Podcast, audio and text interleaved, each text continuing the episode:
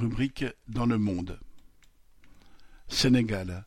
Macky Sall s'en va, pas la colère. Macky Sall, le président du Sénégal, a annoncé le 3 juillet qu'il ne se présenterait pas aux élections de février 2024. Il déblayait depuis des années la voie pour son troisième mandat, mais les sanglantes émeutes qui ont eu lieu en juin dernier et la pression des grandes puissances ont eu raison de son obstination. Ces émeutes ont fait officiellement seize morts. Elles ont éclaté à l'occasion du procès d'Ousmane Sonko, le principal opposant à Macky Sall, accusé de viol.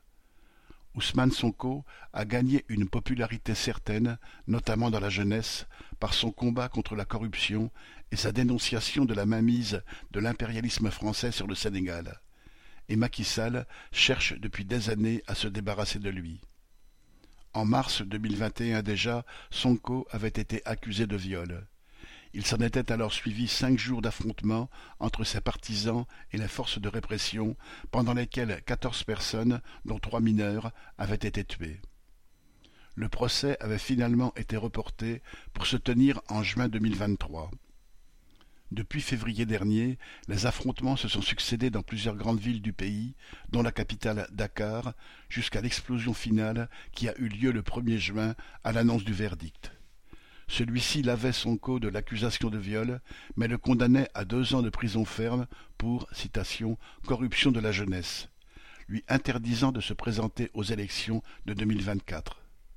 Dans ces conditions, l'annonce par Macky Sall de sa candidature en 2024 aurait immanquablement provoqué une nouvelle explosion de colère, Ousmane Sonko ayant d'avance appelé ses partisans à manifester pour finir le combat.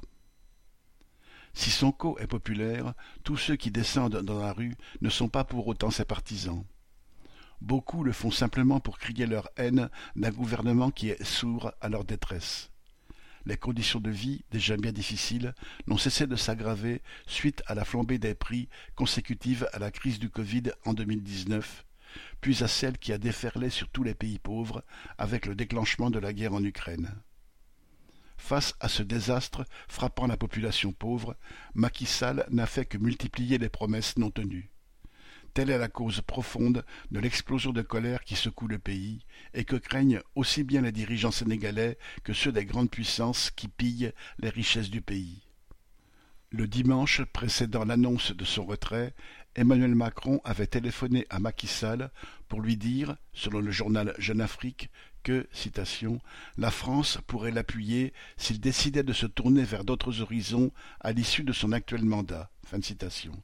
Une manière de l'inciter à jeter l'éponge. Rien ne dit cependant que ce retrait suffira. Ousmane Sonko reste pour l'instant interdit de se présenter en 2024 et cela pourrait bien être le détonateur de nouvelles explosions sociales. Mais surtout, la situation dramatique dans laquelle vivent les travailleurs sénégalais demeure et ne peut que s'aggraver encore avec la crise qui s'approfondit partout dans le monde.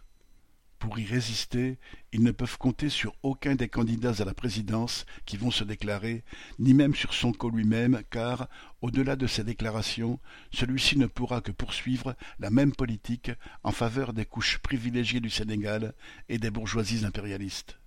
Pour s'opposer à cette descente vers toujours plus de misère, les travailleurs ne peuvent compter que sur leur capacité à s'organiser et à prendre en main leur propre destin. Daniel Mescla